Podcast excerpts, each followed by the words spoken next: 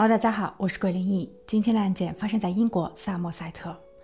二零一二年九月十二日早上九点三十分，正在上班的拉法尔向经理申请，他想要请几个小时的假回家看一看，因为与自己同居的女友凯瑟琳没有上班。他们两人在同一家公司的两个部门工作，上下班时间也不一致。女友的主管刚刚跑来询问凯瑟琳的情况，并且凯瑟琳的手机一直无人接听。经理批准了。二十分钟后，拉法回到了自家的公寓，女友的车并没有停放在车位上，屋里也不见凯瑟琳的踪影。而此时，女友的父母已经急匆匆地跑进了院子，两位长辈顾不上寒暄，直接问道：“我们听说凯瑟琳失联了，这是怎么一回事？”拉法表示自己也很莫名。今天早上五点，他同往常一样早起，在洗漱过后，差不多五点十分的样子，与凯瑟琳吻别。然后出门上班。五点三十九分，拉法尔抵达公司并打卡，但上午的九点多，他就收到了令人不安的消息。凯瑟琳的母亲问道：“你和我的女儿吵架了吗？因为我记得在上周末的家庭聚会上，女儿似乎跟你有一些隔阂。”拉法尔很肯定地表示：“这绝不可能。”在他失联的前一天，九月十一日下午五点多，他们还一起去了超市，采购了橙汁和汉堡当做晚餐。饭后，两人相拥，并一起观看了 DVD。两人之间并没有矛盾。说完，拉法尔显得更加的惆怅，他像是一个犯了错的小孩，带着哭腔询问凯瑟琳的母亲：“这下该怎么办才好？失去了凯瑟琳，我的世界也将毫无意义。”女友的母亲安抚道：“这还没有定论呢，我们再找找吧。”正当他们准备外出找人时，一位探员来到了他家的门口。探员很遗憾地通知道。凯瑟琳已经没了。原来，在今早的六点二十二分，警方接到报案，距离拉法尔家七英里的地方有一辆福特汽车正在燃烧。当警员和消防员赶到并将大火扑灭后，他们看见了坐在主驾椅上已经不幸的女司机。通过车牌号等信息，警方确认她就是凯瑟琳。目前，凯瑟琳已经被送往了法医实验室做进一步检测。警方需要凯瑟琳的家人以及男友配合前往警局进行调查。在凯瑟琳的母亲坐进警车前，她回头意味深长地看了一眼女儿的男友拉法尔，而接下去的发现让众人大跌眼镜。凯瑟琳出生于英国，成绩优异的她在高中毕业后考入了巴斯斯巴商学院，主修商务和管理课程。二零一零年夏天，凯瑟琳利用暑假去了一家以生产吸尘器而闻名的国际公司当实习生。凯瑟琳的家人，包括父母和姐姐，都在这里工作。她的母亲还是这家公司的管理人员。进入公司后的她，通过自身努力，很快便成为了公司的培养对象。对此，凯瑟琳感到非常荣幸。而让她最终下定决心在毕业后留在这家公司发展的，则是另一个关键人物拉法尔。凯瑟琳在实习期遇见了他。拉法尔当时是这家公司的一名普通员工。虽然业绩并不突出，但他为人真诚热情，这给凯瑟琳留下了很好的印象。每当凯瑟琳遇到难题时，总会找他帮忙，一来二往的，两人就成了男女朋友。拉法尔一九八一年出生于波兰，比凯瑟琳大了九岁。两人在二零一一年四月开始同居，并于二零一二年的二月共同购置了一套带有露台的两居室房产。他们甚至已经开始计划起了婚礼的细节。但就在入住新家的七个月后，所有的一切戛然而止。二零一二年九月十二日下午两点，凯瑟琳的男友拉法尔抵达警局接受审问。他显得很冷静，严肃地回答着探员的每一个问题。他告诉探员，女友很可能是自杀的，因为他总是给自己很大的压力，追求完美的他其实活得很累。近期他的情绪也很不稳定，总是拿着手机发呆。拉法尔尝试与他沟通。但凯瑟琳心不在焉，拉法尔还猜测凯瑟琳还可能在外面有人了，他不敢向男友坦白，又或许是自己都无法抉择，所以最终选择了回避。然而这个回避的方式极端了点。拉法尔之所以有这个想法，是因为他感觉到凯瑟琳已经不再像从前那样在意自己了。即便拉法尔在近期表现得十分主动热情，但凯瑟琳依旧冷漠。对于拉法尔的审问持续到了后半夜，探员并没有从他的只言片语中发现漏洞。难道真的是第三者的出现导致了整场悲剧吗？随着调查的深入，似乎一些证据也印证了拉法尔的说辞。在事发的一个月前，凯瑟琳在某个约会网站上申请了账户，她先后与多位男性暧昧聊天，并发送了一些自己的性感照片给他们。根据电信公司的记录，在凯瑟琳的名下曾经注册过两个手机号码。从号码的使用频率和通讯记录来看，其中的一个号码是凯瑟琳日常使用的，而另一个则专属于她的秘密情人。其聊天的内容也相当的肉麻。就在凯瑟琳出事的前一天晚上八点，秘密情人发送了一条短信给她；而在出事的当日早上五点十七分，凯瑟琳又给她的秘密情人回复了一条短信，内容为“我出发了”。以此推断，凯瑟琳应该是在奔现后发生了意外。九月十三日，凯瑟琳事发一天后，探员将男友拉法尔释放，但拉法尔并没有回家，而是在旅馆租了个房间。他称自己不想触景生情。凯瑟琳的母亲联系了拉法尔，他邀请拉法尔去他家小住，并希望一家人能共同度过这段艰难的时刻。然而，就在拉法尔入住准岳母家后，仅隔一晚，故事又有了惊天反转。二零一二年九月十四日，凯瑟琳离世的两天后，男友拉法尔住进了他的母亲家。凯瑟琳的母亲当面向拉法尔表达了歉意，她曾经怀疑是拉法尔对自己的女儿动了手，却不曾料到女儿有出轨情节。哪怕自己现在还不肯相信，可证据就摆在眼前。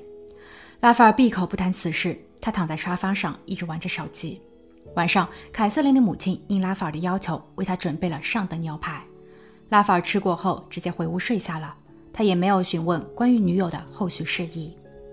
仅仅过了这一晚，九月十五日，男友拉法尔再次被捕，与他一同被送进审讯室的还有三十二岁的安娜以及他三十八岁的小叔德米特里森。据办案警员说，当时这三个人在警车内相遇，他们互相说了句“我爱你”。原来经检测，凯瑟琳的离世原因最终被确认为窒息。由于她胃里还有未消化完的食物，所以离世的时间被定在了九月十二日早上五点前。而这个时间点，根据男友拉法尔的叙述，两个人应该都在睡觉。拉法尔的邻居表示，他在案发日早上五点过后有看见拉法尔外出上班，拉法尔还跟邻居打了个招呼。但此时细心的邻居发现，凯瑟琳的车没有停放在车位上，这点相当的奇怪。也与拉法尔的供词有所出入。而据专员汇报，他们在九月十二日下午检查凯瑟琳家时，虽然没有什么重大的发现，但却看见他家的露台上晒着一个枕套。这在平日里不足为奇，可结合法医的体检结果，这个枕套可就不简单了。探员已经了解，拉法尔于二零零八年时入境英国。进入英国后的他，向所有人隐瞒了一件事，那就是他在波兰有家有老婆。有儿子，他和原配在二零零零年时结婚之后，他迷恋上了另一位波兰女子安娜。拉法尔为了捧小三上位，他开始嫌弃原配，对他动粗，逼他离婚。小三安娜还给拉法尔的原配发送了恐吓短信，要挟道：“不离婚则离世。”二零零七年，拉法尔收到了原配妻子对他不良行为的控诉和离婚状。之后，拉法尔只身搬到了爱尔兰，在一家面包店打工。小三安娜在这个时候已经入境英国一年有余，她劝拉法尔放弃波兰的一切，与他在英国建立新家。拉法尔听后，还没等离婚手续办完，就已经迫不及待地动身了。在英国，拉法尔与小三分分合合多次。小三安娜曾在外面找了个男人，当着拉法尔的面把这个男人带回家里睡觉，拉法尔视若无睹，因为那时拉法尔已经认识了凯瑟琳。并且直到他决定与凯瑟琳同居前，安娜都一直瞒在鼓里。当然，凯瑟琳对于其男友拉法尔的历史也一无所知。二零一一年四月，拉法尔同凯瑟琳同居，安娜和拉法尔断了联系。但仅三个月后，安娜再一次勾搭上了拉法尔。根据两人的手机通讯记录，他们经常聊天见面，从原本一周两回到案发前的一天两回。一般他们都会在旅馆约会。偶尔也会在安娜的车里享乐，因为拉法尔与凯瑟琳的上班时间不同，所以他能利用女友在上班时与安娜疯狂做爱。案发一个月前，安娜提出她想要与拉法尔和好如初，她还在短信中表示自己现在很缺钱，拉法尔也不富有，但是凯瑟琳的命很值钱。拉法尔刚与凯瑟琳一起购买了人寿保险，受益人是彼此。一旦其中的一方发生了不测，那么另一方即可获得十二万英镑的赔偿，而且活着的那一个还可以得到现有住房的所有权。以当时的市值估算，差不多也要近七万英镑。探员接下去所需要确认的就是拉法尔和安娜在整个案件中各参与了多少，安娜的小叔究竟是在哪个环节出现的，他在整个犯案过程中又承担了怎样的角色？当拉法尔第二次被审问时，要比第一次的紧张得多，并且随着警方拿出越来越多的证据后，他开始反咬安娜，说是安娜因为嫉妒和贪婪才酿成了今日的悲剧。根据拉法尔的供述，安娜为了让凯瑟琳消失，想了一个法子，那就是让大家误以为凯瑟琳是一个放荡不羁的女人，在与某位网友奔现后被对方直接灭口。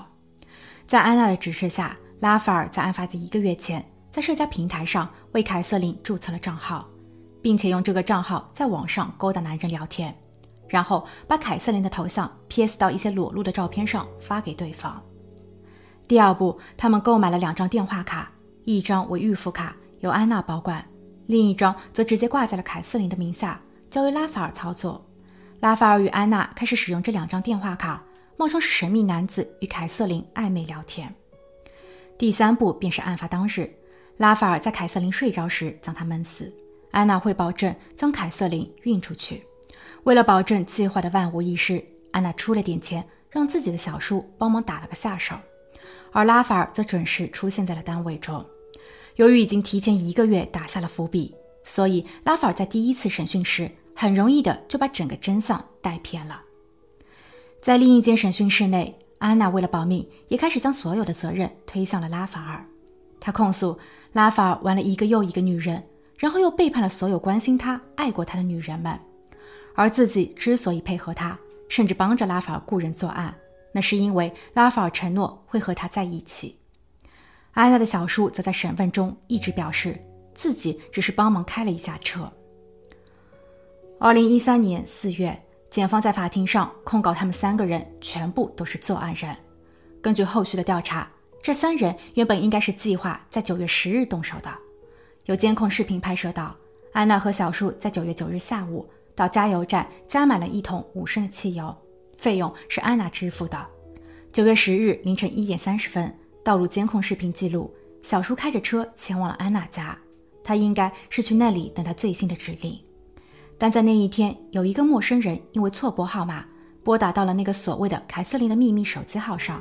男友拉法尔吓了一跳，他赶紧以闹钟为由哄着女友再次入睡。当凯瑟琳睡着后，三点三十分，安娜又错误地使用了那个神秘情人的号码，拨打了拉法尔的手机。无奈下，拉法尔只好叫停了当日的计划。案发日九月十二日凌晨三点，拉法尔用枕头解决掉了凯瑟琳。之后，安娜开着车带走了凯瑟琳，小叔则帮安娜开走了凯瑟琳的车。五点十七分，小叔用秘密手机给那个神秘情人发送了一条信息，用以伪造线索。最后，在安娜和小叔抵达目的地后，小叔把凯瑟琳放入了主驾椅上，点了把火。完事后，安娜还去了一次垃圾场，丢弃了一些东西，后被查证是凯瑟琳的一些私人物品。还有邻居反馈说，安娜一回家就开始清洗自己的车辆。听到这些后，安娜当场喊冤。她说自己并没有亲临现场，是雇人作案的。她可以提供雇佣合同。对此，检方当场揭穿。首先，安娜的手机定位一直与凯瑟琳真正的手机在同一位置，她也出现在了最后车辆被烧毁的地方。其次，所谓的雇佣合同是安娜在被关押期间试图买通一名即将被释放出来的狱友，他拟稿好了一份匿名举报信，谎称是受到了安娜和拉法尔的雇佣。但那位狱友在出狱后立马检举了安娜。二零一三年六月十七日，法院宣判三人无期徒刑，三十二年内不得假释。审判后，凯瑟琳的父母在接受采访时表示，作案人是狡猾、冷血且令人作呕的。他们希望案子不会因为结案而冷却，同时，他们也希望当局能够反思，为什么一个有过家暴史的男人能够被允许移民。如果审核机制能够做得更严谨些，那么悲剧很有可能会避免。好了，今天的案件就分享到这，我们下期见。